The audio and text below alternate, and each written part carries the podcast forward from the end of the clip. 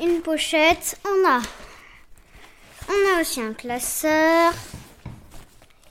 Les ciseaux, c'est bon. J'espère que vous êtes au point niveau fourniture scolaire. C'est vrai que la rentrée approche à grands pas. J'en ai profité pour discuter avec ma fille de 7 ans et lui demander de faire un petit bilan de son année de CP. C'était un événement l'année dernière à cette époque. J'étais bien contente de pouvoir lui faire plaisir car l'achat du cartable était un élément clé pour lui donner envie d'aller à l'école primaire. Bah moi, euh, une de mes choses préférées à faire, c'est de choisir le cartable et les fournitures scolaires. Alors, ne vous dites pas que j'adore l'école, c'est que c'est un plaisir et tout ça, parce que des fois il y a des jours, euh, vous allez voir, vos enfants vont pas vouloir aller à l'école. C'est pas parce qu'ils aiment pas ça. Il faut pas céder. Je dis ça comme ça, mais moi aussi, il y a bien des jours où je voulais pas du tout aller à l'école, genre pas du tout.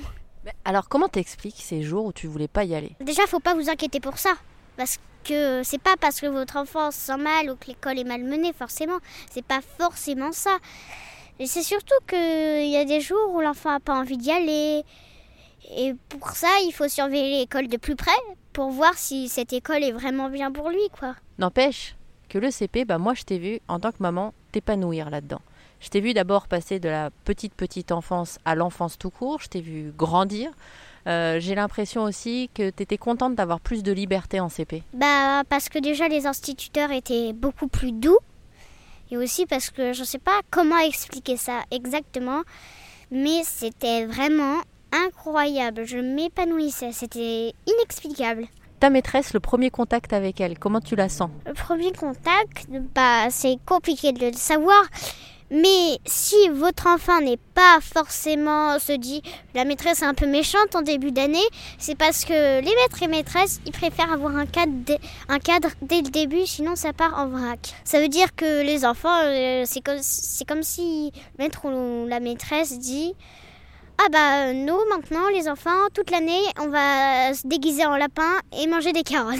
c'est comme si le maître ou la maîtresse disait ça. Mais il faut avoir un cadre dès le début parce que sinon après les enfants, bah, l'année elle est mal partie. Euh, on entend aussi cette semaine sur RZN Radio Chloé qui fait le débrief de son année de sixième. Aujourd'hui, on est en train de débriefer euh, l'année de CP de ma fille. À Chloé, je lui avais posé la même question, donc il n'y a pas de raison. À toi aussi, puisque tu es mon invité aujourd'hui. J'aimerais savoir, comment est-ce que tu te vois dans 10 ans? Déjà, tu auras quel âge dans 10 ans? Bah, dans 10 ans, euh, je vais compter. Donc là, j'ai 7, 7, 17 ans.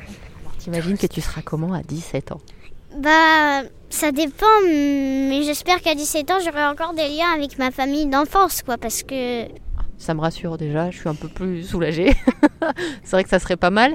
Et tu t'imagines faire quoi euh, comme étude Moi, je veux faire un travail euh, en relation avec les animaux et qui aide beaucoup de personnes. Bah, je le note hein, et on réécoutera euh, peut-être cette interview euh, plus tard à ce moment-là.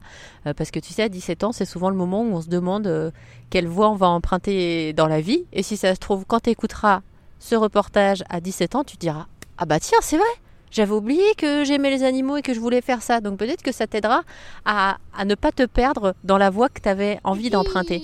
Et puis ça se trouve, quand j'écouterai ça, et que je serais, ça se trouve, orthodontiste, je me dirais Mais pourquoi j'ai fait ce métier-là? Pourquoi Pourquoi j'ai pas repensé à ça? Bah, Après, parce que la vie, on peut prendre de nouveaux chemins, par exemple, quand euh, il y a un croisement entre les deux voies, et ben on sait pas forcément laquelle prendre, on est perdu, puis on en prend une au hasard, et puis c'est celle qui nous conduit vers l'avenir.